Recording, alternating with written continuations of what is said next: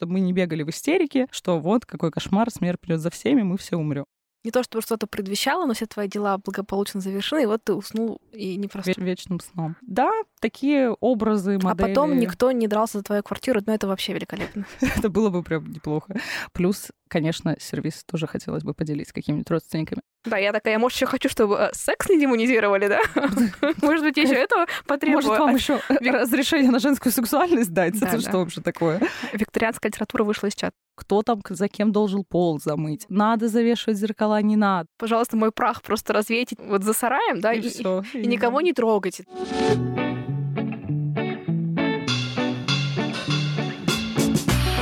Всем привет! Это подкаст «Возле фикуса» и я его ведущая Динара, практикующий терапевт и автор телеграм-канала «Ноэт Ковчег». Устраивайтесь поудобней. Сегодня у нас в гостях уже знакомая вам Даша Зуева, культуролог и спикер образовательного проекта «Правое полушарие интроверта». Привет, Даша. Привет, Динара. Спасибо большое. Второй раз очень рада здесь быть. Привет всем твоим слушателям. Наша первая беседа крайне удалась, поэтому мы договорились на вторую. Поговорим мы сегодня о смерти, причем в таком нестандартном ключе, в соприкосновении ее с digital миром. Поговорим про разные тонкие моменты, которые мне бы даже не пришли в голову. Я до того, как стала заниматься диссертацией, я вообще не задумывалась задумывалась о том, сколько есть всякого софта, о том, сколько есть всяких приложений. Их, конечно, огромное количество на английском языке, и они в России не так распространены в силу различных культурных особенностей. Но это, конечно, было удивительное приключение. Я вот писала диссертацию 4 года, и я столько всего нашла. Там от планировщиков смерти до вот э, разных программ, которые имитируют общение с человеком, которого уже ныне нету, но программа учится считывать его какие-то коммуникативные фреймы, и ты можешь разговаривать с ними абсолютно не замечать никакого никакой подмены, если ты сам не знаешь, что этого человека уже нет в живых, то есть его какая-то биологическая смерть наступила. Поэтому там, ух, удивительный мир. Какое-то такое черное зеркало на максималках сегодня произойдет. Ну и, наверное, логично, наша жизнь во многом переехала в диджитал-пространство, романтическая сфера, сфера знакомств, образовательная, поиск работы, все что угодно, и тогда логично, что тема смерти тоже находит свое яркое отображение, и какие-то нормы заново переизобретаются. Это, к слову, о том, что иногда я слышу такое отношение до сих пор, оно уже вроде бы, ну, выросло целое поколение, до сих пор так или иначе мы встречаемся с мнением, что, ну, что вот эти социальные сети? Ну, просто новый инструмент, просто немножечко стали по-другому общаться. Однако это как раз очень классная примета. Если меняются такие базовые экзистенциальные категории, как категории жизни, категории смерти, любви и так далее, то значит произошло что-то действительно серьезное. Значит, эти инструменты коммуникационные с нами надолго, значит, они сильно изменили общество, если они даже влияют на наши отношения к смерти. Я думаю, вы легко могли по себе это заметить, когда какой-нибудь ваш близкий человек давненько не заходит онлайн, и вы видите, был тогда-то, тогда-то, и для нас это практически становится маркером, что что-то произошло. Мы думаем, ага, значит, какая-то беда. Или даже есть много тиктоков, где, например, фиксируют да, какую-то дату, то есть ну, какие-то трагические такие события отображают о том, что вот там был 26 дней назад. И мы понимаем из нарратива этого тиктока, что, скорее всего, с человеком произошла какая-то большая беда. У нас получается, что присутствие в коммуникационном пространстве, социальных сетей, мессенджеров и так далее становится практически тождественно жизни. А это уже изменение ну, максимально базовое и серьезное. Ты чувствовала когда-нибудь тревогу, когда кто-нибудь долго не заходит в социальные сеточки? Мне кажется, что нет. Какой-то мир дает так много поводов для тревог, что анализировать, кто там был где онлайн, наверное, что-то на это меня уже не хватало присутствие в коммуникационном пространстве и почему большинство моделей современного, то, что называется цифровое бессмертие, это самая популярная такая модель, у нее есть условно две программы. Программа максимум, программа минимум. Программа максимум, она построена на том, что мы создадим такие сильный искусственный интеллект, мы научимся переносить создание на искусственный носитель, у нас люди будут буквально существовать своим сознанием вот в этом пространстве коммуникации. Это такая сложная история, которая как раз связана с ИИ, там инженеры сидят, эти всякие когнитивные программы создают. А есть, условно, программа минимум. Это когда мы пытаемся как будто задержаться в коммуникативном пространстве после нашей биологической смерти. Вообще, исследователи смерти, они разделяют уже давным-давно смерть на биологическую, фактическую смерть тела, и смерть социально, то есть когда мы перестаем как-то в этом социуме участвовать. При этом они могут не совпадать по времени, и человек может в коммуникационном пространстве присутствовать. Например, у нас есть какой-нибудь известный человек, который знает о том, что, ну, например, с ним случилась какая-то тяжелая смертельная болезнь. И он понимает примерно свой уход, что вот будет какая-то граница, ну, примерно вот несколько месяцев или несколько лет осталось. И он может из своего ухода сделать, ну, практически перформанс, то есть какое-то заявление. Такой случай был с онкологом Андреем Павленко, который узнал сам, что у него рак желудка, и он в последние там, месяцы, годы своей жизни, он готовил большой медиапроект. Он снимал большой фильм о том, как он проходит это лечение, что с ним происходит, и э, этот проект вышел только после его смерти. И это было так спланировано изначально. И первое видео начинается с его слов о том, что если вы это смотрите, значит, я уже умер. Выглядит как какой-то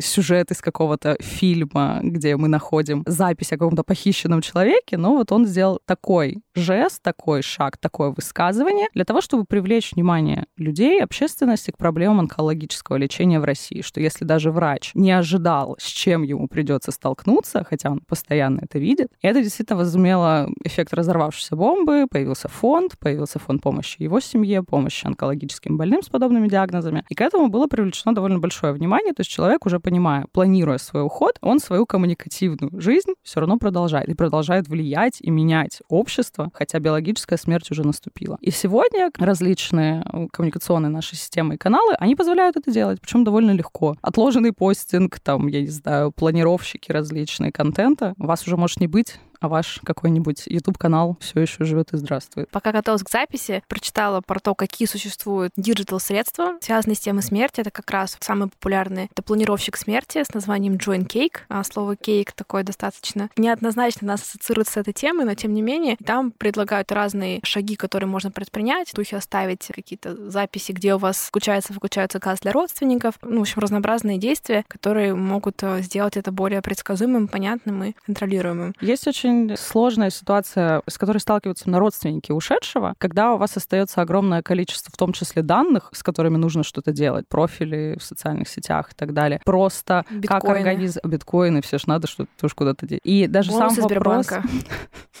Даже сам вопрос организации похорон и организации ритуала прощания с этим человеком может вызывать у родственников огромное напряжение, потому что как будто хочется угадать, а что хотел сделать человек. Тем более сегодня мы живем в ситуации, во-первых, постмодерна, там, метамодерна, как угодно, но мы живем, по крайней мере, в нашей стране, в нашей культуре, в отсутствии одного понятного ритуала. Происходит на протяжении изменения культуры, на протяжении истории постоянно смена похоронных ритуалов, потому что похоронный ритуал, он всегда зависит от того, что на самом деле для нас важно в человеке. Если средневековье ставило центральной частью в человеке душу, то тело вообще, по сути, не важно. Поэтому, если мы посмотрим на средневековые Новое кладбище — это такая братская могила в центре города. Вот все накидали, потому что Господь, Он всех воскресит в новых, молодых и совершенных телах. Нам это тело сохранять вообще не надо. Или, например, есть еще такая штука про древних людей, когда вот мы фиксируем появление самого похоронного ритуала, что что-то они стали как-то вот особенным образом прихоранивать. Особенно, когда люди начинают жить оседло. И здесь, конечно, люди, которые с темой не соприкасаются, они говорят, ну, потому что труп — это же источник болезней. У людей древности не было такого знания. Они прихоранивали потому что они боялись, что он вернется. Они вот ходили на охоту, был у них какой-то Боренька, а тут смотрят, Боренька что-то сильно загрустил, что-то уже какой-то не такой веселый. И он ассоциируется с чем-то вот этим вот смертным, человек начинает это осознавать. И почему древние захоронения видим людей с перевязанными, перебитыми костями рук и ног, связанные по рукам и ногам, чтобы Боренька к нам больше не приходил. Он пошел уже туда, в царство мертвых, мы его зафиксировали, произошел обряд инициации, он из живых переходит в мертвые, и там пусть и остается, пусть к нам больше не приходит. В Средневековье важна была душа, поэтому сохраняли душу, поэтому возникают индульгенции и прочие вещи. Подозреваю, что если бы Боренька был жив, но предполагалось, что как-то может негативно повлиять на жизнь племени, могли бы сделать то же самое, не дожидаясь Не дожидаясь вообще, срока. это тоже в какой-то момент мы наблюдали в древних обществах такой процесс, который называется бабушкизация, вот называю так в, пол, в полушутку, в полусерьез, когда люди перестают избавляться от пожилых родственников, потому что, ну, по сути, для племени это тяжкое бремя. Это нужно его кормить, это нужно что-то ну, до делать. тех пор, пока он не достиг какого-то уникального опыта, который вот. сложно записать он в учебнике. Он много всего знает. Еще писать люди не умеют, надо как-то это передавать. И тогда мы начинаем своих пожилых людей уже сохранять, Холить, потому что они лелеять. знают, как охотиться, нам нужна эта информация. Плюс они могут посидеть с нашими подрастающими членами племени, пока все остальные на охоте. И вот начинаются какие-то большие культурные изменения. Человек вообще начинает себя от, по сути, биологического факта как-то отодвигать. Культурой просоздавать такую прослойку между собой и смертью. Потому что когда человек сталкивается со смертью, он испытывает ужас. И есть несколько теорий, почему возникают похоронные ритуалы. Один из самых таких, наверное, сейчас распространенных, теория Зигмунда Баумана, о том, что человек пытается сделать вид, что это у него под контролем. Что он помахал палкой-копалкой, что он там попрыгал вокруг костра, и смерть за его близкими не придет. Что он каким-то образом себя от нее отодвинул. Понятно, что это все иллюзия, но культура, она во многом эти иллюзии создает для нас. Чтобы нам было жить покомфортнее, поспокойнее, чтобы мы не бегали в истерике, что вот какой кошмар, смерть придет за всеми, мы все умрем. Поэтому культура нам здесь помогает, и ритуалы помогают нам с этим свыкнуться. Отсюда возникают все вот эти даты, сколько дней должно пройти, потому что люди на опыте, они это все каким-то образом адаптировали. Но при этом мы видим процесс постоянного вытеснения из европейской культуры смерти, начиная с нового времени, потому что кладбище вот здесь уже человек понимает, что гигиенически это не очень классно, что надо это куда-то за черту города выносить. И постепенно-постепенно все больше смерть начинает переходить в больницы, куда-то в специальные учреждения, хосписы, прозории и так далее. И сегодня мы как раз существуем в уникальной ситуации. С одной стороны, реальную смерть, вот биологическую, мы видим очень редко. Ну, человеку обычному, если мы не видим это на экране телевизора, а вот в обычной жизни, столкнуться со смертью, ну, довольно сложно, потому что родственники наши пожилые начинают все больше больше умирать в больницах, и как-то это все вот в специальных учреждениях существует. Это с одной стороны. То есть мы как-то эту смерть физическую не видим, она для нас непривычна. С другой стороны, она постоянно присутствует в нашем пространстве в виде сообщений, информации, статистики, фактов и так далее. Мы присутствуем в, принципе, в пространстве... Да, вся новостная повестка построена на катастрофах в той или иной степени на протяжении всей нашей жизни. Кто-то умер, мы видим в социальных сетях, кто-то умер, потом у нас остаются вот эти а, мертвые аккаунты людей, которых уже с нами физически нет, нету, но остаются их цифровые следы. Мы на них наталкиваемся. Плюс еще пока у нас с алгоритмами так себе, и нам, например, может постоянно выдача давать вот этого человека, который... Может быть, мы только что утрату пережили. То есть нам сложно с этим сталкиваться, но постоянно нам будут социальные сети смотри, смотри, смотри, ты что от него отписался, у вас так много общих друзей, а этого человека, например, Ты нет. с таким сталкивалась вот сама? Да, у меня такое было, когда у меня отец умер.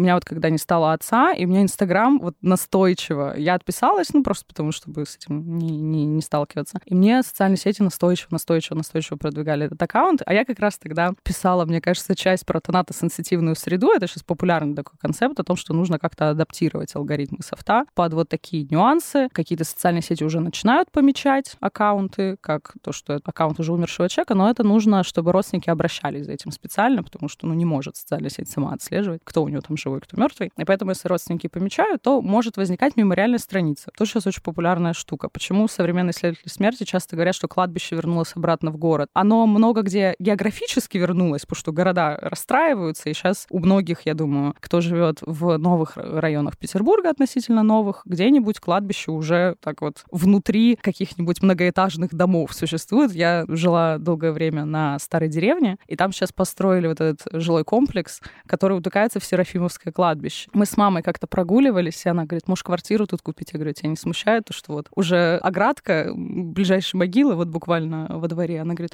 ну что, зато соседи тихие. Я думаю, ну, в принципе, тоже как вариант.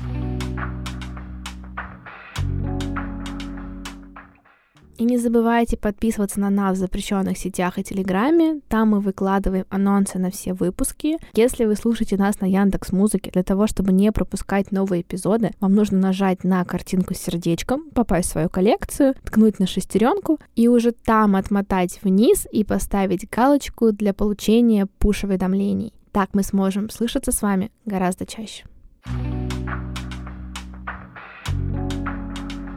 Мы, кстати, с тобой что-то упустили часть про дисклеймер. Я слышала, что ты обычно на такие темы даешь какой-то специальный дисклеймер. Я обычно предупреждаю, скажем так, на своих лекциях, либо на каких-то подкастах об этом, потому что если вы сейчас находитесь в стадии активного горевания или у вас очень сильные по этому поводу эмоции, то я обычно рекомендую отложить эту тему, потому что я ни в коем случае не хочу дополнительно как-то человека расстроить и обидеть, потому что я всегда стою на позиции исследователя. Для меня это предмет. Я на него смотрю все равно немного отстраненно, местами цинично, где-то могу над этим шутить, в том числе потому, что у меня сейчас, в данный момент, я этот опыт не переживаю, а тем более сегодня такая ситуация и политическая, политическое и социальное, что для многих это Я боюсь, что этот выпуск, я не знаю, когда он выйдет, но у меня самый страшный ужас, что, возможно, вот эта фраза, у нас такая актуальная ситуация политическая, социальная, она не утратит уместности в ближайшие 15 лет. Вот в чем мой главный страх. Всегда, всегда. Поэтому я обычно на лекциях так прощупываю почву, все ли хорошо, потому что я действительно боюсь кого-то ранить этой темой. Тем более, что я там могу где-то пошутить, где-то позволить себе чуть больше, просто потому что я уже настолько давно занимаюсь этой темой, я настолько к ней привыкла, и я уже даже перестала, мне кажется, реагировать, когда на меня немножко косовато смотрят где-нибудь на конференциях или еще где-то. Что это вы там кладбищами своими занимаетесь? Повеселее темы не было. Думаю, ну это же... Для меня это всегда просто была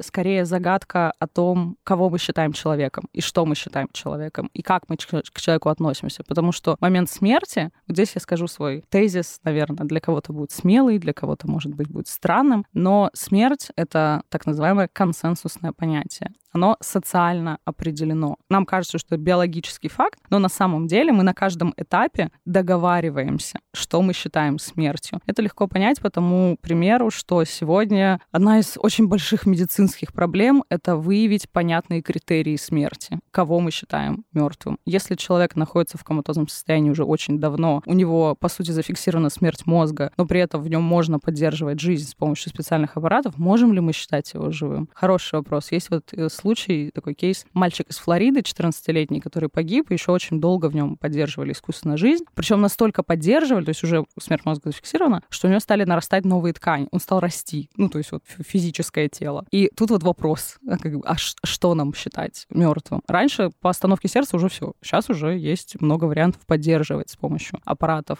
биологическую жизнь, и поэтому очень важно определять, что же мы называем смертью. И на каждом этапе это будут очень разные варианты. А потом мы переходим в область социального, и у нас возникает прилагательное «хорошая смерть». В каждой эпохе будет какая-то смерть, вот как надо, как надо уходить. Вот на портретах эпохи романтизма это человек, который лежит в своей постели, вокруг него родственники, и вот он очень красиво, без мук, без болезней, просто вот уходит. Ну, Такого что, вообще ну, это, мне кажется, не было. Ну, это довольно универсальный, типа, хороший кейс. Да, что все как-то мечтают в так, своей э, постели. как-нибудь, что все хорошо довольно-таки, Мгм. ты ласково прощался с близкими, не то чтобы что-то предвещало, но все твои дела благополучно завершены, и вот ты уснул и не Веч- проснулся. веч- вечным сном. Да, такие образы, А модели. потом никто не дрался за твою квартиру, но это вообще великолепно. это было бы прям неплохо. При этом это очень сильно зависит ну, от культуры, потому что нам вот в европейской культуре действительно это самое свойственное. И от того, московская ли квартира тоже немножко зависит. Именно, потому что... И сколько в ней комнат. Плюс, конечно, сервис тоже хотелось бы поделить с какими-нибудь родственниками. Потому что, например, какая-нибудь мексиканская культура, она будет вообще про другое. Они будут продолжать, то есть там с биологической смертью жизнь вообще не заканчивается. Там есть представление непрерывности жизни, все эти праздники мертвых, дни мертвых, веселые праздники. Вот Тайна Коко нам показала вот этот прекрасный образ, национальные костюмы, лепестки календулы и все такое яркое и красивое. Или, например, в тех культурах, где, например, сильно влияние буддизма, где есть представление о постоянном перерождении, там же смерть вообще кажется, ну, каким-то просто определенным этапом, очень нудным, и вот это вот бессмертие, которое многим европейцам кажется таким привлекательным в буддизме, что я буду постоянно перерождаться, для них это страдание. Тебе нужно вырваться из этого колеса постоянных перевоплощений, о чем на самом деле многие европейцы мечтают, потому что у нас есть вот этот рубеж, что все. Там, конечно, дальше, возможно, рай или ад, но сегодня все-таки мы замечаем, что как-то нерелигиозные секулярные ценности, они все активнее становятся, хотя христианские движения вон тоже уже против абортов активно выступают. А сейчас я хочу порекомендовать подкаст, на который наткнулась во время подготовки к сегодняшнему эпизоду. «Смерть на все случаи жизни» — это первый подкаст об осознанном отношении к смерти. Социолог и любитель талантологии Ксения обсуждает с гостями смерть с самых разных точек зрения. Первый сезон был посвящен смерти в digital и тому, как меняются практики умирания в эпоху информационных технологий, искусственного интеллекта и big data. Кому интересно послушать про аккаунты мертвых пользователей, виртуальные кладбища, приложения планировщики смерти и многое другое, добро пожаловать. А прямо сейчас у Ксении готовится к выходу новый сезон о смерти в разных культурах. Как воспринимают смерть в Японии? Почему в России голубой цвет является излюбленным для окраски оград на кладбище? Почему СССР — это время ремонта? И при чем здесь смерть? Подкаст доступен на всех возможных площадках. Ссылку мы прикрепим в описании к эпизоду. Ты говорила про смысл вообще всех этих ритуалов. Ну, как я, как психолог на этот вопрос себе отвечала, это, наверное, тоже какой-то такой регламентированный социальный способ прожить горевание, который путем экспериментальным был установлен как эффективный. И действительно, вспоминая себя в детстве, так еще получилось как-то, что я очень много родственников в моей жизни умирала, наверное, лет с 7, только, не знаю, до 22. Прям вот у меня была какая-то череда похорон, каких-то поминок. Даже как-то мы с сестрой, помню, это, видимо, до конца уже не рефлексировали. Я прям помню момент, когда моя сестра спросила маму вот на, на кладбище, типа, классе в пятом, а какую бы ты хотела оградку? Да, это у всей семьи вызвало какой-то легкий шок, а, но это просто было уже какой-то такой нормальной частью жизни, что хотелось искренне бы интересоваться, а как можно было бы тогда вот учесть пожелания. Конечно, помню, немножко раздражали, все вот эти какие-то специальные правила, надо сделать то, надо сделать какие-то специальные блины, какой-то определенной толщины. А. Вилки нельзя на поминки. Да, у меня еще возникали вопросы, чтобы просто ну, друг глаза не повыкалывали. У меня вот еще был немножко такой, может, более разнообразный опыт, потому что я из республики многонациональной, я видела немножко разные вариации на тему, то есть где-то какие-то подарки надо собирать, причем специализированные. В общем, мне это все изрядно раздражало, и мне вот это, знаете, мне помню тоже сестрой, видимо, мы устали от этой темы с детства. У нас была такая штука, что там, пожалуйста, мой прах просто развейте вот за сараем, да, и, и, всё, и, и никого не трогайте, да. Кстати, чтобы... нельзя. Мы вот тоже, когда обсуждали, мы сейчас признаюсь практически вообще в содеянном. У нас в России вообще запрещено прихоранивать, где-то хоронить вне кладбища. Извини, только... а вот это слово прихоранивать это какой-то твой личный э, неологизм? Не, это очень много где именно как раз нормативных документах. А, то есть, всё. когда, например, есть уже могила, и прах часто не хоронят в отдельную могилу, ну, то есть, чтобы место отдельно не покупать, а прихоранивают к родственникам. А, ну, всё, то есть поняла. общее какое-то, уже такой фамильный склеп Просто оно вот так вот на первый взгляд имеет какой-то, конечно, легкий оттенок пренебрежения. Вот. Есть, сто процентов. Это как раз в вообще именно кладбищенская индустрия, ритуальная индустрия в России, я думаю, все знают, что это адский криминализированный бизнес, что там, правда, место сочувствию вообще не всегда находится. И когда ты попадаешь в эту, начинаешь эту сферу изучать, ты э, вольно или невольно заражаешься вот этим настроением. Тут могу всей... сразу закинуть рекомендацию. Я прямо шла, думала про книгу Елизарова «Земля». Ты, наверное, не слышала. Это такой э, интересный труд э, современного российского автора, который я бы описала словами неоднозначно, занятно, и, наверное, мне кажется, это какая-то все таки мужская проза. Я прям чувствовала вот какой-то нотки личного своего местами отвращения, и мне прям казалось, что это что-то про межгендерная несочетаемость жизненных позиций. Есть, вот если вам сложно с таким жить, есть, наоборот, очень женская такая проза. Рана? В хорошем, да. Это вот Оксана Васякина «Рана», где она путеше... не путешествует, совершает такое практически паломничество с прахом собственной матери, при этом осмысляя там свои какие-то жизненные сюжеты, ситуации. Да, такая книга, которая стала, мне кажется, центральной вот в последние несколько лет из такой художественной литературы про смерть. Вообще очень много сейчас научпопа стало выходить. Конечно, здесь всегда вспоминается прекрасный, дорогой наш Сергей Мохов и его археология русской смерти. Сейчас пока вот он в затишье, скажем так, вынужденном, но можно посмотреть старые выпуски, очень классные статьи, очень классные журналы. Все исследователи смерти обожают. В принципе, сейчас литературы стало много. Очень актуальна стала тема. Я когда начинала писать диссертацию, вообще не было литературы на русском языке. И смотрели очень косо, и смотрели все очень странно, а зачем чем вы этим занимаетесь. А сейчас очевидный такой крен в том, что выходит огромное количество книг от русских авторов. Анна Соколова написала очень классную книгу «Новому человеку новая смерть» про смерть советскую, потому что когда пришел новый идеологический режим, ему нужно выстраивать нового человека. А у этого нового человека панихида, вот должна быть своя новая смерть, тем более, что религиозный ритуал уже, ну, никак сюда. И возникает же тогда первый крематорий в 21 году. И это было, причем, очень символически нагружено, вот это возникновение возникновения самого крематория, что, во-первых, это такое, ну, очень функциональное решение, что тебе не нужно много земли, которую можно использовать по-другому, а отдавать под кладбище. А во-вторых, был такой идеолог э, Альминский, который вообще написал о том, что в идеале нужно этот прах еще потом использовать на нужды хозяйства, ну, чтобы вот советский человек приносил пользу своему государству как можно дольше. Ну, плюс это такие элементы массового общества, потому что все таки похоронный ритуал крематория — это такой, ну, грубо говоря, простите, конвейер. Очень массовая практика, и, конечно, она потом потеряла свою актуальность, потому что символический смысл концентрационных лагерей, он перебил всю идеологическую советскую систему, и при этом руководство страны тоже это понимало, что уже невозможно использовать дальше этот ритуал, и все таки вернулись к кладбищам, плюс там уже все равно изменения идеологические происходили ближе к концу советского, там уже и религиозность немножко примешалась, и мы поэтому существуем сейчас в очень таком забавном ритуале. Я думаю, все наши слушатели так или иначе когда-то с похоронами сталкивались, что возникает какая-то такая квази химера, какие-то религиозные части, при этом какие-то гражданские, при этом куча суеверий, что кто там за кем должен пол замыть, надо завешивать зеркала, не надо, этого все в христианском ритуале нету. При этом примешиваются вот эти все гражданские истории с ритуальным агентством, то, что это нужно еще документально все зафиксировать. И получается какое-то чудовище, в котором каждый кто что гораст приносит, и приходится следовать всем этим традициям, откуда они взялись, очень многим людям непонятно. Это вот такая вот такая штука-мешанина, она как раз возникает из-за того, что люди пытаются как будто сделать все, как будто бы достаточно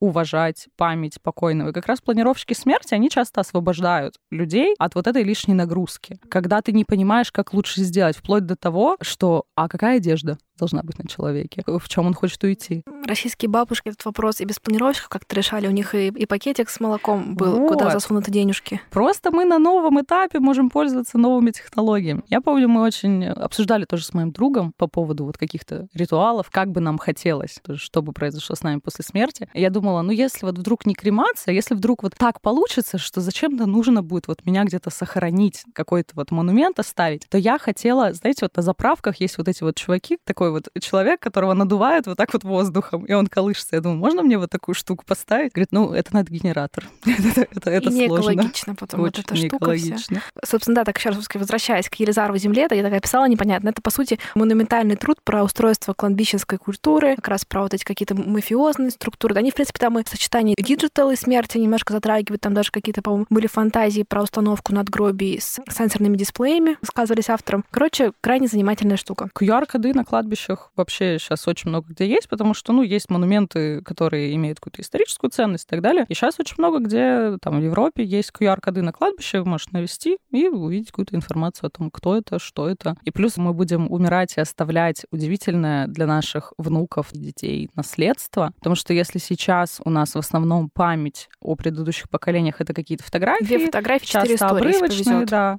а тут у нас будет целый Вот, мне кажется, прелесть в том, что никому это будет неинтересно, очевидно. Из того, что много, да, информации. Но, Но возможно, да. кому-то что-то будет потом будет читать, как там бабка его Хотя вот отдыхала. знаешь, я проводила в родном городе какую-то такую генеральную уборку. Я находила старые фотографии, честно говоря, там много нашла для удовольствия. Я нашла папку с письмами. К сожалению, они написаны не моим дедушкой, потому что мне бы это было, конечно, интереснее, а с обратной стороны он много лет переписывался с родственниками там из деревни. Я начинала читать, это такой ворох чувств каких-то невероятных, и такая прям большая печаль, потому что ну, я не знала вообще практически личность своего дедушки, может, немножко драматизирую, но так были отношения устроены в семье, что не очень открытый был человек, мой дед. Он был очень сильно вовлеченный в мою жизнь, но, наверное, больше как-то на уровне деятельной заботы. И у нас точно не было там диалогов за жизнь практически. Там, может, какие-то я инициировала парочку, я их так храню теплым воспоминанием. И жаль, глядя, ну, глядя на фотографии, потому что это какой-то человек с какой-то своей яркой, насыщенной жизнью, куда тебя не пускали. Хотя ты, казалось бы, внучка, ты родной человек. И это как-то так грустно рвет шаблоны. И я даже не знаю, как, наверное, быть с тем, что ты будешь видеть вот эту огромную жизнь своего родственника и понимать, что, кажется, тебя там и не было, не, не допускали. Не существовало, да. Короче, это какая-то странная история, очень такая эмоционально чувствительная. Это вот целый, тоже целый большой пласт исследований. Люди пишут о существовании вот как раз уже памяти в цифровом пространстве, о том, как мы это все будем сохранять, как человеку это почистить в случае чего, в случае внезапного ухода, может быть, он что-то хотел скрыть или как-то не оставлять это по топкам, то есть как работать с вот этими всеми теми цифровыми следами, которые мы оставляем, это отдельная большая этическая, в первую очередь, проблема. Ну да, в принципе, такие объемы информации, настолько подробный калейдоскоп жизни каждого человека, насколько вообще это объяснимо. Ну, сейчас вот уже идут, скажем, подсчеты, когда же у нас все-таки мертвых станет больше, чем живых в пространстве интернета, все равно это постепенно происходит, и у нас будет такое большое-большое кладбище, на котором где-то какие-то живые островки. Хочется верить, что какие-то события не позволят эту статистику резко переломить. Сильно, сильно изменить. Еще, например, изменить так сильно, что уже не будет э, возможности их сохранять вообще на каких-то... И это тоже большая, большая примета и важная примета нашего времени о том, что мы видим смерть не только близких нам людей, как это было раньше, когда вот человек живет в деревне, он знает, что вот умерла вот там вот бабушка по этой улице, все сходили на похороны, и как-то особо больше информации нет. Теперь смерть всех людей на планете, она вот единомоментно существует с нами в одном пространстве, то есть это накладывает на нас огромное количество эмоционального груза, с которым нам приходится как-то справляться, потому что ценность человеческой жизни очень сильно выросла в последнее время. Как бы сейчас это парадоксально, может быть, не звучало, но все таки мы к этому относимся в большинстве своем по-другому, поэтому все эти смерти переживаются практически как личная трагедия.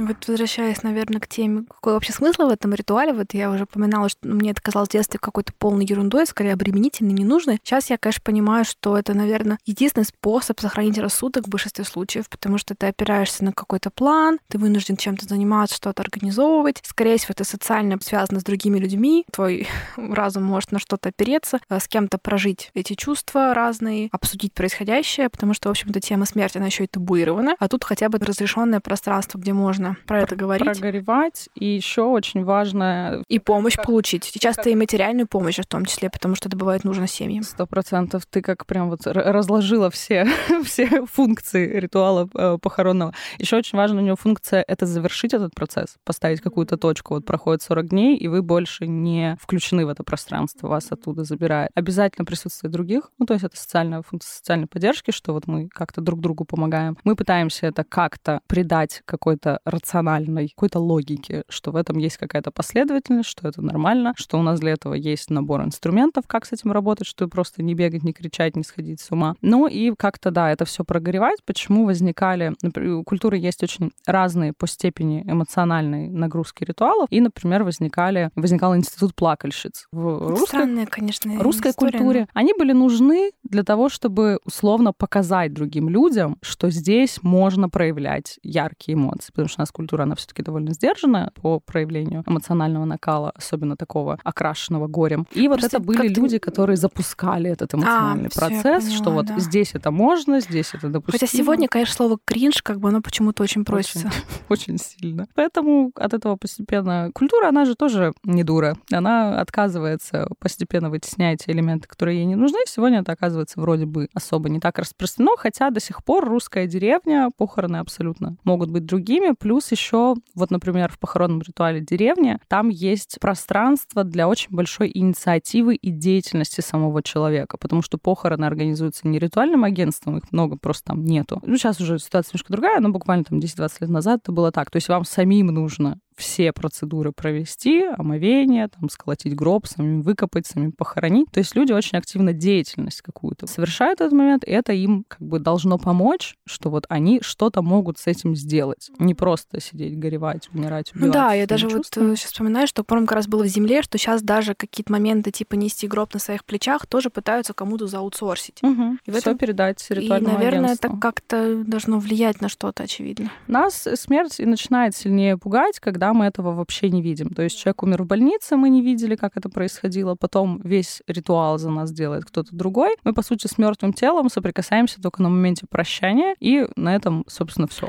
Ну и плюс ко всему еще тоже говорила про деревню. У меня были знакомые, да, кто прощался с родственниками в деревне, может быть, не так давно, и там как раз один из фактов был, что это получается а, гораздо меньше финансовая нагрузка для семьи, потому что все вот эти моменты за счет того, что ты не отдаешь каким-то специальным людям, и вот как будто так получается, что в каком-то смысле, что ли, люди откупают откупаются, ну, сейчас, конечно, куда-то в странную сторону, но мы же с тобой тут в пространстве какого-то исследования, как будто откупаются от вот этого соприкосновения тесного, да. Конечно, как будто они покупают свое даже спокойствие немножечко. Не знаю, дают другим деньги, чтобы они за них горевали, только это невозможно. Эту часть не заутсорсить. Все в разном состоянии находятся, все по-разному проживают. Это кому-то действительно настолько невозможно ничего делать, именно и наоборот, это доставляет еще больше каких-то а, переживаний, и человек просто вот в, в полном бессилии, потому что я видела, когда вот у меня как раз отец умер, для меня это было очень показательно, как по-разному реагировали все люди, все родственники. Я понимала, что моя мама не может делать вообще ничего, даже своей жизнью, скажем так, заниматься какой-то период. Ей нужно было все возможные функции кому-то передать. И были люди, вот мой, наоборот, способ это что-то активно делать. Я сразу, я сразу, мне нужно так, вот это я могу поправить, это я могу контролировать, здесь я могу что что-то что сделать, потому что если я этого не делаю, на меня начинает копиться очень сильно это напряжение, поэтому мне нужно было сразу впрягаться там в подготовку, вот все дела, что, как. В детстве я про это много думала, то есть какой-то как будто есть социально одобряемый а, способ проживания горя. Мне тоже это очень сильно раздражало, потому что для меня не характерно сесть плакать вообще. То есть как-то я, видимо, ну, вытесняю, то мне тоже надо. Вот в детстве мне это было сложно, а как-то стала постарше, я такая, так, давайте я найду место для того, давайте я что-то сделаю. Мне очень важно было какими-то задачами нагрузиться. Мне кажется, какие-то разговоры присутствовали периодически, что кто-то неправильно горюет. Ну, Конечно, такие, это всегда есть, что вот кто-то, если ты не плакал, значит, Ой. ты не страдал, значит, ты вот как-то не любил же уже. Более того, ну, мне кажется, реально, я не знаю, как будто, может быть, правда, это как-то так даже устроено мировоззрение, да, что, мне кажется, действительно есть люди, которые как-то с большим принятием относятся к факту конечности других людей и отношений. И так тоже бывает. И как будто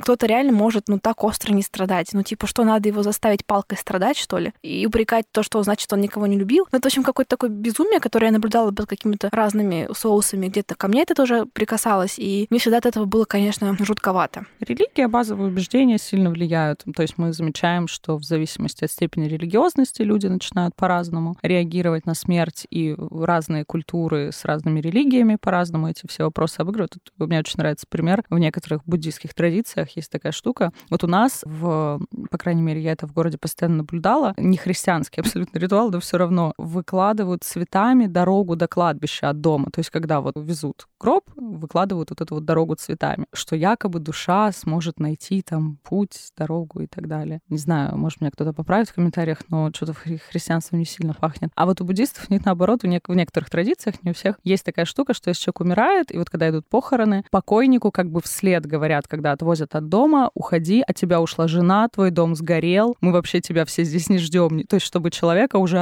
отправить в следующую его жизнь, что здесь его ничего не держит, и вот его отправляют, так скажем, в следующее путешествие. Ты когда говорила, что исследования, какие-то литературные труды, там, научпоп и что-то подобное, этой теме больше уделяют внимание. Я вот так могу сказать, даже, наверное, за последний год, ну, наверное, это можно чем-то объяснить. Даже в моей практике психотерапевта гораздо чаще люди про это говорят. И одна из важных вещей, которые они озвучивают, что нам как будто нужно про это говорить, а мы не понимаем, где про это можно говорить, потому что люди вообще такие темы не так часто могут позволить себе затронуть. И я вынуждена, знаешь, там что-то про это читала, искала информацию тоже, чтобы как-то поддержать этот контекст. Ну, раз у нас, ура, появился второй институт, который этим занимается. До этого занималась только церковь. Других вариантов особо вообще не было. То есть там разговоры с кем-то и церковь, которая занималась вопросами жизни и смерти. Сейчас еще институт психотерапии помогает, потому что экзистенциальный страх и так далее. То есть, ну, философия, то есть, ну, какая-то вот, может быть, кто-то обращается к научному знанию для того, чтобы как-то это себе с точки зрения медицины биологии объяснить, то есть как-то сделать более понятным и менее загадочным этот факт. Ну, вот у нас наконец-то появилось хотя бы какое-то разнообразие институтов. Сейчас это уже переходит как раз в светскую повестку. Я, например, одно время занималась изучением детской литературы о смерти, когда... Слушай, я читала книгу «Голос монстра», и мне прям она показалась очень честной такой, без сюсюканий с ребенком. Мне кажется, это супер ценно, когда можно о чем то говорить без умолений Детская литература про смерть — это вообще отдельный, конечно, прикол. Все эти собаки, которые ехали на ферму.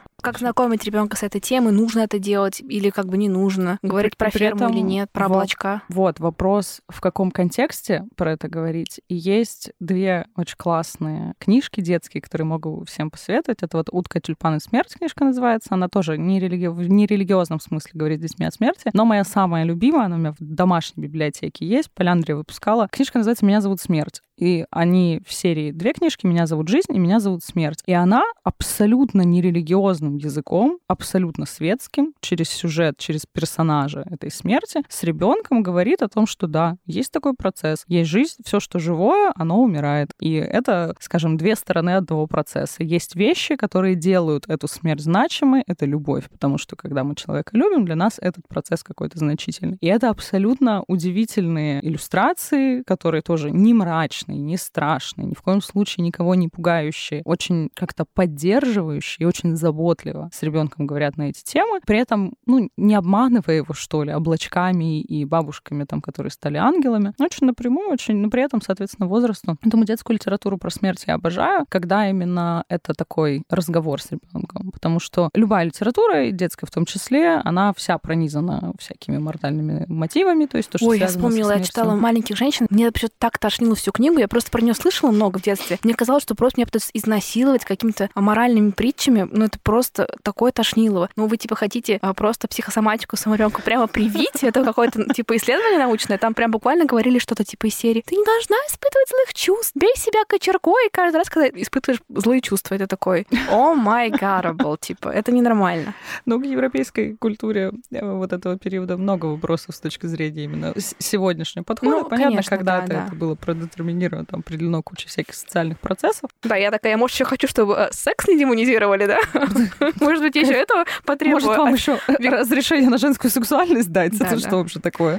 Викторианская литература вышла из чата. Кто-то мне задавал недавно вопрос о том, почему мультики Диснея такие жестокие, почему там все время умирают персонажи, почему вот это все так жутко Матери и страшно. Постоянно. Говорю, ну, во-первых, ребенком все-таки не так пока еще смерть э, осмысляется, как человеком взрослым, поэтому для нас это может быть даже более трагично. Хотя Симба, вот это же кошмар, сколько детей вы, выродило все Я, глаза. мне кажется, до сих пор плачу на этом моменте. Мне вот сейчас включи «Короля льва», потому что, ну, это кошмар, где он его дергает а за Бэмби? ушко. Папа, вставай, папа, вставай. Это же просто ужас. Это, что это вообще такое? Травма на всю жизнь. Да, мне кажется, это очень интересная тема вот этого обилия материнских смертей. Я тоже как-то этот вопрос для себя выясняла, что, с одной стороны, да, конечно, там высокая смертность в родах, но я читала такую интересную теорию, что это какая-то такая попытка поговорить о табуированной теме, сложный конфликт дочери с матерью, выставить как бы мать жестокой женщины, которая конкурирует и не желает тебе добра, ну, как бы недопустимо. Но вот как-то так на уровне архетипов пролезть в сказку и показать, что есть какая-то значимая женщина, которая, возможно, хреново к тебе относится, и здесь хотя бы про это можно попытаться поговорить. Мне, ну, как психологу, в тот момент еще не психологу, просто интересующейся темой ребенку, это показалось довольно интересным видением. Здесь вот про материнские смерти, конечно, при первом приближении просто кажется, что нет ничего более сильного эмоционально заряженного сторону. Ну, то есть нету лучшего двигателя сюжета, чем мертвый родственник, потому что, ну, это вот все, это кошмар, беда, это тот инструмент, который будет работать всегда, который нас не может не зацепить. Вопрос о том, почему у нас постоянно женщины умирают, это еще очень большой вопрос туда, в больше фем-теорию, что у нас действительно женские смерти в литературе, они по-другому воспринимаются, нежели мужские, потому что женская смерть чаще всего жертвенная, она чаще всего такая вот какая-то очень отдала свою жизнь во имя чего-то, но не через через достижение, как мужчина, который идет с копьем и умирает там за свою страну или там для, совершая какой-то подвиг. А здесь такая вот какая-то очень пассивная, очень слабая, очень смерть от сильных чувств, например, от большого горя или еще от чего-то. То есть это вот всегда такая позиция немножко жертвенная. Если там это героическая смерть, то женские смерти, они обычно такие больше. Подумала, что еще тебя могут заснуть в бочку и отправить в море, потому что какие-то пошли сплетни про твое деторождение. Сто процентов. Такое тоже, да, если, если вдруг, э, э, если вдруг вы родили что-то не очень обычное, то вы как-то остерегаетесь бочек. Да уж. А, да, естественно, хочется поделиться книгой Ирвина Ялома «Вглядываясь в солнце» про страх перед смертью. Хотя вот, знаешь, я ее читала, не могу сказать, что она как-то прямо лично мне очень сильно помогла в этой теме. Ну, это всем известный психотерапевт, который, ну, замечательный, крайне коммунистичный, вообще к нему можно прикасаться просто как за поиском веры в жизнь, в человечество. Я так это использую. Но если что, он там очень отстаивает свою атеистическую позицию, там даже он пишет про какие-то свои столкновения с более религиозными людьми, и как у них вот на этой почве были какие-то сложности. Мне здесь вот интересно, да, ну людям же правда важен ответ на вопрос, что будет э, после жизни. Конечно, и хочется видеть какую-то перспективу, потому что если ничего не будет, то как-то совсем страшно. Но хотя сегодня все таки как-то религиозность именно в этом плане немножечко отходит. У Ялома мне больше понравился вопрос смерти и жизни, который он в соавторстве mm-hmm. с умирающей женой писал. То есть это... А, это которая новая вышла, да, или нет? Ну, она такая, как бы просто... Он, меня... по-моему, что еще писал про горевание, вот слышала, что должна была какая-то у него выйти. Вот вопросы смерти и жизни, там, собственно, если это можно назвать сюжетом, сюжет такой, что вот он пишет в соавторстве с женой, которая умирала от рака, и, собственно, вот они описывают тот опыт, с которым им пришлось столкнуться на уже финальных стадиях ее болезни. И так как у нас до сих пор особо инструментов нету, и все инструменты, которые работают с жизнью после смерти, они все равно так или иначе связаны с религией. У нас нету каких-то научных доказательств того, что жизнь после ну смерти ну, Да, знаешь, мне кажется, это, как сказать, это пространство веры, вот я mm. бы сказала так. И знаешь, вот я вообще как-то помню, что в детстве я была такая, знаешь, там узнала, что есть атеизм, и такая, господи, да это же вообще так идеально описывается всю нашу жизнь. А сейчас я как-то так с каким-то, ну, неким, может быть, чуть взрослением просто прихожу к мысли, что вера — это же такое удивительное пространство максимально свободного выбора. А мне нужно никому ничего нечего доказывать, и в этом вообще-то много свободы, и как будто бы я такая сама себе, зачем не верить ни во что, если можно верить во что угодно? Вера — удивительный инструмент, И это важная такая штука, когда сегодня начинают спорить с тем, что вот, вера, зачем она вообще нужна в современном мире, там, тара -тара -тара. Слушайте, ну, вера вообще очень поддерживающий инструмент, есть какие-то как раз части нашего опыта, с которыми больше некуда прийти. Можно прийти только в веру. Ну и мы не будем забывать о том, что современная наука, она тоже во многом для многих людей построена на вере в науку, а не на том, что вы правда Проверили разбираетесь все во факты, всех да, этих конечно. теориях. Это просто невозможно. Это неплохо, просто это невозможно. Просто такой объем информации в каждой науке накоплен. И когда человек, например, уже большую свою научную карьеру построил, он там 3 сантиметра нового поля накопал. Хотя он занимается одной и той же очень узкой темой, там целыми годами. Но так устроено научное знание, что нам сегодня многое приходится просто верить авторитетам, опираться на авторитеты. Понятно, что есть методы проверки этой информации, но элемент веры все равно там остается. И вера в науку сегодня становится для многих людей как раз э, вот, вот новым этим заменителем, что просто они верят не в какие-то там высшие силы и так далее, а вот этой высшей силой становится как раз наука. Вот, например, мне абсолютно, мне кажется, интуитивно еще с какого-то там более раннего возраста какая-то концепция там перерождения мне очень вот прям на мои убеждения супер ложится. У меня там есть ценность их многообразия опыта и там, не знаю, какой-то элемент любви к обучению. И, ну, не в таком кармическом понимании, что типа там будете плохим мальчиком, пойдете как кактусом, нет. Скорее просто про испытание каких-то очень разных-разных сюжетов, да, и вообще а мне это очень поддерживает. То есть в какие-то моменты моей жизни я говорю себе, ну, не в этой жизни, так в следующей, а может, уже было в предыдущей. Мне кажется, никто у меня это право отнять не может никогда. Все мы состоим из материи, которая во что-то потом переходит, потом это как раз вернемся к королю льву, вечный круг жизни, вот это постоянное какой-то постоянный процесс. Здесь как раз и возникает огромное количество вопросов к современным подходом к бессмертию, потому что они все сфокусированы, ну так или иначе в европейской культуре, сфокусированы на сохранении сознания. То есть у нас практически вот уже на флешку, да, вот это все. умер трансгуманизм, который вот с этими криокапсулами все. Возился. До сих пор люди есть вот эти, которые в криокапсулах э, спят прекрасным длинным очень сном. Сегодня все-таки мы идем в сторону того, что нам нужно выгрузить сознание. Европейская культура, она очень рациоцентрична еще с начала нового времени, что главное в человеке это его мышление. Это нам еще Рене Декарт, как в 16 веке сказал, так мы на этой я мыслю, следовательно, существую и едем всю историю. Именно поэтому всех так привлекают 16-летние девушки. Какой кошмар. Соответственно, вот это вот рацио, э, рацио, вот этот вот центризм, он и для нас в массовой культуре создает огромное количество образов, киберпанк и прочие все вот эти вот штуки о том, что мы куда-то свой мозг переписываем, куда-то он у нас сам себе существует. Есть, раз уж мы сегодня уже вспоминали, Черное зеркало, моя любимая э, серия Сан Джунипера, где две девушки встречаются в таком условно виртуальном мире. Одна из них там умирает э, в каком-то доме престарелых, другая там подключена вообще к аппарату, и они там встречаются, у них там какая-то прекрасная романтическая история, 80-е, все такое красивое и прекрасное. То есть вот так, в принципе, наверное, будет выглядеть какой-то условный цифровой рай, когда у нас механизмы, если вдруг будут позволять уже создавать как раз вот эти все переносные копии людей, но здесь возникает такое количество сложных философских вопросов, потому что до сих пор не решена трудная проблема сознания, мы до сих пор не понимаем, как оно в итоге финально работает, все с этим кваля носятся, никто не может понять, что же с этим делать, как же иррациональный чувственный опыт у нас формируется, почему мы не можем его никому передавать, как его тогда выгрузить. И люди сидят такие инженеры, философы, и кто только не сидит и пытается все это разгадать. Конечно, когда этот вопрос, если он будет как-то современной наукой, современными исследованиями решен, то нас ждет переворот всей гуманитарной сферы, всех наук. Все, что изучало человека до этого, станет по статусу, ну, плюс-минус, как астрология сейчас. То есть там, конечно, будет такой... Мы вот до этого в темноте вот так шли, что-то там вот нащупывали, как там, почему люди вот, вот, вот так с ними это все происходит. А тут у нас будет карта мозга. Мне это, конечно, как-то кажется каким-то супер почему-то унылым. Ну, вот как- я не, не очень даже понимаю, о чем ты говоришь хорошо, но вот общая идея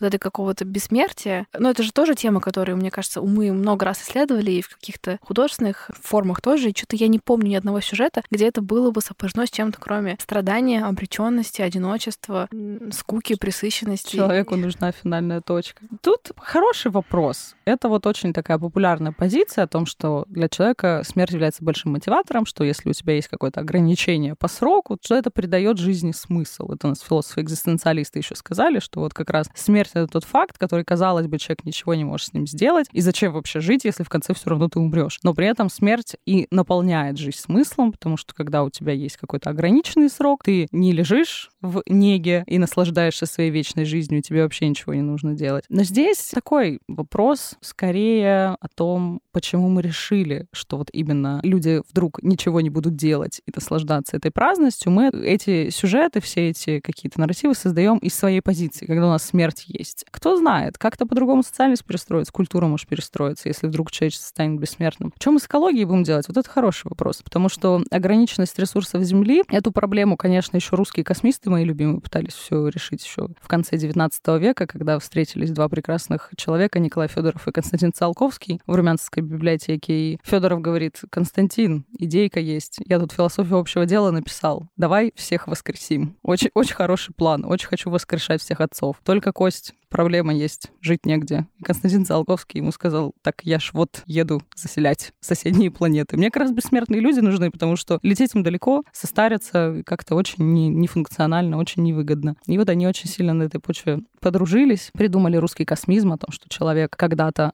станет настолько развитым, настолько интеллектуальным, что сможет не только планету организовать на разумных началах, но и вообще всю Вселенную. Пока после, после Второй мировой войны вера в человечество пошатнулась очень сильно и в рационализм, и поэтому крен философии пошел все таки в другую немножко сторону. Но кто знает, кто знает. Я подумала, наверное, что, конечно, бессмертие окончательно уже полностью выстрелит лицом и ногами, потому что сейчас-то люди уже ну, не вывозят такое количество здравствия в компании одного и того же человека. Я, хотя трогательно вспомнила замечательный а, новозеландский сериал «Чем мы заняты в тени», и там есть очаровательная пара, которая, ну, выглядит максимально здоровой в своих отношениях, и они абсолютно вообще никакого внимания не уделяют сторонним связям, потому что, видимо, это не имеет никакого значения, если вы уже 5-6 сотен лет тусуетесь совместно, и вам уже все это, конечно, кажется такой легкой вспышкой. У них вообще такое классное, такое супер открытое отношение к сексуальным активностям, это очень забавно. А еще хотела еще, наверное, напоследок упомянуть, раз у нас такая богатая отсылками почва. Кажется, когда мы говорим с культурологом, было бы странно не отсылать. Еще есть жанр компьютерных игр, который такой experience проживания смерти могут предоставлять. Я слышала точно вот про игру That Dragon, Cancer, хотя я сама с ней не сталкивалась, я давно-давно впервые про нее услышала в контексте того, что вообще-то компьютерные игры вполне себе форма искусства, искусства. И я после этого, конечно, активно согласилась. Сама я как-то играла в игру To the Moon, по-моему, она называлась. Там и тема аутизма затрагивается, там врачи, которые научились добавлять ложные воспоминания в память умирающего человека, чтобы он закрыл какие-то свои да, мечты, важные для него вещи, и погинул мир в ощущении своего такого полного счастья. Ну, вот, вот за Dragon Cancer я прям изучала отдельно, я с ней даже на какой-то конференции выступала про, про эту игру. Удивительная вещь, то есть для тех, кто никогда с ней соприкасался, условно сюжет там заключается в том, что мы играем в игру, которая с очень ограниченным количеством взаимодействий, то есть мы практически никак не можем на нее повлиять, мы просто выполняем какие-то вот этапы. То есть такое интерактивное, да, кино. И там рассказывается история маленького мальчика Джоэла, который умирает от рака, и его семьи, его родители, и опять же, как вот они проходят через все эти этапы, с чем они сталкиваются. И там как раз, вот там очень сильный христианский мотив, там прям показано, как, получается, один родитель религиозный, он лучше справляется с ситуацией, а там нерелигиозный, он прям тонет в этом всем, э, в этом горе и в этой печали. Там еще сама болезнь болезнь очень мне понравилось, как визуализировано, вот эти вот такие шипастые какие-то штуки. И это как раз была, э, эту игру создали родители, которые, да, пережили такую утрату. Это вот то, что сегодня называют цифровой терапией боли. То есть, когда мы пытаемся через какие-то нарративы, через взаимодействие с каким-то сюжетом, компьютерные игры, сериалы, фильмы, чего угодно, каким-то образом пытаемся этот опыт себе присвоить, как-то его пережить, как-то его осмыслить, понять, что этот опыт есть у какого-то количества людей, кроме нас. Поэтому здесь всякие такие вот сюжеты энергетики помогают. Есть прям медитативные такие игры, я видела, я не помню, к сожалению, как называется. Там ты просто на реке плаваешь в таком каное. И это такая большая метафора жизни, смерти и так далее. И просто наслаждаешься прекрасными видами. Очень классно, очень успокаивающе. Я вспомнила книгу, которую я очень люблю. Она меня в моей жизни сильно впечатлила. А «Моя рыба будет жить». Там вообще тема суицида исследуется. Она происходит в, в рамках восточной культуры в основном. И там под какими-то супер разными углами все это рассматривается, как-то особенности мужского, женского подхода к окончанию жизни, и она при этом каким-то невероятным образом выходит на точку, которая скорее вселяет надежду, чем нет. Наверное, тему суицида, тему эвтаназии и как это тут туризм, да, как угу, это называется. Да, туризм.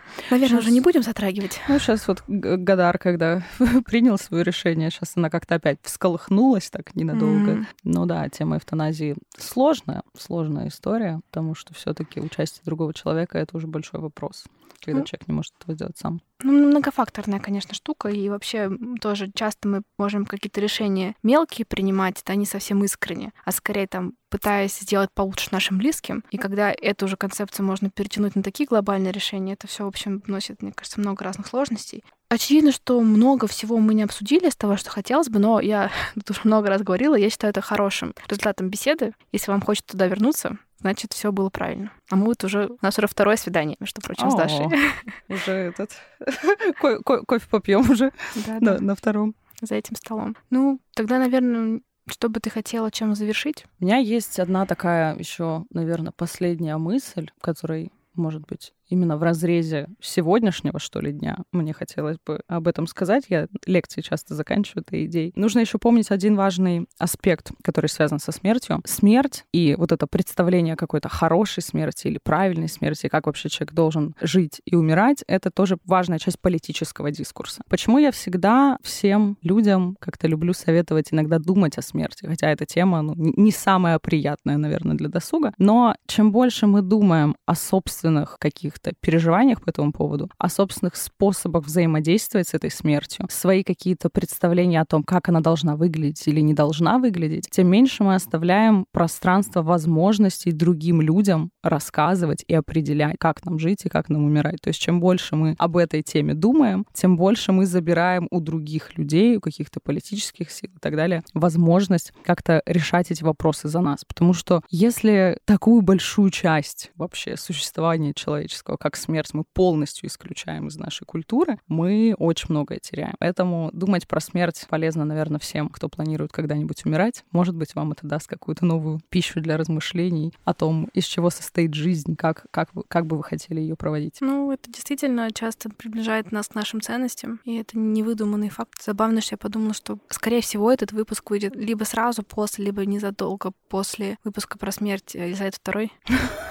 Так что вот такие вот получается. Какой, какой конец года такие выпуски? Да, ну знаешь, еще вот как ты говорила, я подумала, что вот вообще на все эти вопросы, там, как бы я там прописала своим близким а, свои там идеальные похороны, мне как раз хочется сказать, да мне все равно, типа, я как раз, ну, здесь смотрю на эту позицию, наверное, что это не для меня, это как раз ритуал, чтобы, те, чтобы тем, кто остались, если все что угодно им сделать это легче, пускай они делают э, это так, как им будет комфортно. А вот. А как раз вот описывание похорон часто и помогает им сделать комфортно, что у них есть четкая инструкция, ну, здесь, да, что тоже. им не нужно мучиться, что они угу. что-то сделали не так, что будешь к ним потом в снах приходить, являться, ну, что знаешь, не просто... в той юбке похоронили. Ну, здесь сказать легко. Между прочим, люди, когда живые пытаются описать свадьбу своей мечты, им их родственники говорят, нетушки, мы это видим иначе. Мы это видим иначе, да. Поэтому, знаешь, что-то я думаю, это какая-то э, красивая, конечно, история, что людям так важно, что вы там хотели. Я бы, наверное, сказала, господи, если вам спокойнее перед соседями будет сделать вот каким-то образом, делать, что хотите. Завесить зеркала. Да, ну в, в идеале, конечно, мне бы точно не хотелось, чтобы там мои родные тратили на это большие деньги, потому что, блин, похороны страшно. Деньги все-таки это штука для жизни. И очень хорошая еще есть вещь, как э, завещание, которое как раз помогает часто родственникам не убить друг друга еще в процессе всех вот этих решений различных финансовых вопросов, потому что завещание сильно упрощает жизнь родственникам. Не нужно ждать вот эти гигантские сроки э, там, ожидания перехода в наследство и так далее. Поэтому это документ полезный. Ой, такой, короче, ноте какой-то странный мы это все закончили. Ну, смерть... Э, пишите дарственные. Пишите дарственные на свое имущество, кто знает. Вообще тема И так вы сможете сразу избавиться такая. от тех родственников, которым вы не нравились. Они не будут тратить ни ваше, ни свое время. Мы этот, ушли в конце но, финансов. Да, но, но если вам нравятся какие-то сюжеты типа «Игры престолов», то можете, наоборот, сделать какую-то на этом остросюжетную историю. Как-то так. Ну, что-то хочется какое-то завершение все-таки такое, знаешь, так. оптимистичную какую-то ноту хочется во всем этом выберить. Давай. Оптимистичную ноту про смерть. Тут всегда есть вариант неожиданности. Мы никогда не знаем, когда это придет. И мне кажется, вот здесь я нахожу для себя очень большое утешение, потому что, мне кажется, очень жутко знать вот эту финальную точку. И тоже часто массовая популярная культура обыгрывает эту историю о том, что вот человек знает, когда смерть когда-то наступит. И мне кажется, вот это ожидание, оно может максимально нас парализовать. Мы все понимаем, что так или иначе это с нами всеми произойдет. Всегда еще есть какое-то такое ощущение, что, ну, может быть, у меня как-то получится этого избежать. Вот со всеми происходит, а я какой-то особенный. Но это со всеми нами когда-то однажды, пока что, по крайней мере, э, исходя из тех данных, которые мы сегодня имеем, все-таки случится, но я всегда нахожу большое утешение, что я не знаю, когда. Слушай, ну тут, конечно, да, хорошая подводка к будущему потенциальному выпуску про, про панические атаки, потому что, к сожалению, люди в этом случае не могут так широко рассуждать, и они действительно находятся в этом каждодневном ожидании, это довольно тягостно. Еще, мне кажется, это, наверное, такой новый пласт всему этому, такая нетерпимость современной культуры к боли, то есть э, в современном обществе боль считается абсолютно чем-то ужасным, невозможным, и, и смерть в том числе, да, стараются по возможности сделать так, чтобы там в общем, это было максимально все обезболено. Даже не знаю, как на это смотреть. Вообще, даже вот сейчас в терапии есть большие направления, которые занимаются исследованием хронической боли, потому что есть кейсы, где невозможно, вот мигрени, например, с этим что-то поделать, и это, конечно, ну, какая-то ужасная штука. Единственное, что могут этим людям предложить, это какой-то такой условный концепт, что если вы с этим постоянно боретесь, вам, скорее всего, будет хуже, чем если вы это принимаете. И это, конечно, прямо-таки жесть. Ну, эвтаназия же часто как раз вот с этим и да, работает, да, что да. какая-то такая жизнь настолько нестерпимая и настолько невозможная, при этом все равно понятно, что она там плюс-минус уже скоро закончится, и человек не хочет этот дополнительный опыт боли на себя принимать. Здесь сложно судить mm. о... У меня это скорее хорошая примета времени, потому что там вся мать Тереза, которая там вроде как известна тем, что она, наоборот, выступала против обезболивания с каким-то посылом, что так вы ближе к Богу. Mm-hmm. И мне, наверное, вызывает облегчение. Рожайте без обезболивающих, потому что так э, натурально, естественно, и что там, и лучше сразу в океан. В бочке уже сразу. Лучше, да, сразу в бочку, потому что, а вдруг там что? Не то? Что пошло не так, да. Пускай это будет расценено нами как положительная примета нового времени. Вообще сегодня мы, конечно, сталкиваемся много в нашей современной повестке со всеми этими тяжелыми переживаниями. Я, например, вот работаю в международном образовательном проекте правополушария интроверта. Мы сейчас стараемся максимально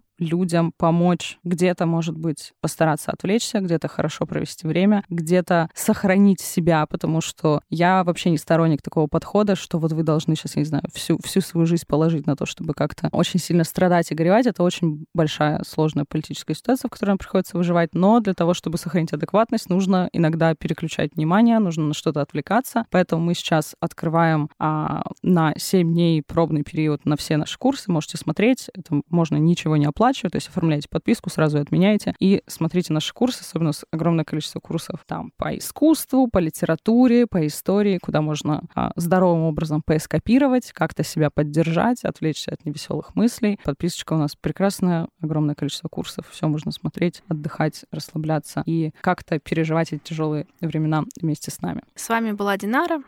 С вами была Даша. Даша Зуева, культуролог, лектор международного образовательного проекта «Право полушария интроверта». Мы сразу договариваемся на третье свидание. Я, уже, да, я уже Я думаю, готовлюсь. что надо подумать, что это будет за тема. Ну, вот. Может быть, кто-то из вас нам предложит в комментариях. Было вот. бы круто. Если вам что-то интересно про культуру, про философию, все что угодно, все вообще любим, ценим. Да. Хочется сказать скорбим, но, но не будем. в сегодняшнем сегодня, контексте. Да. Кошмар. Я вспомнила, мы как-то отправляли другу книжку, подарок на день рождения, курс на втором. И вот там с подругой была куча красивых внутри стикеров, каких-то заметочек. Еще была книга жутко громко, запредельно близко. Mm. Это было прям супер классно, и мы написали в начале подпись кто-то типа на вечную память. Я не знаю почему.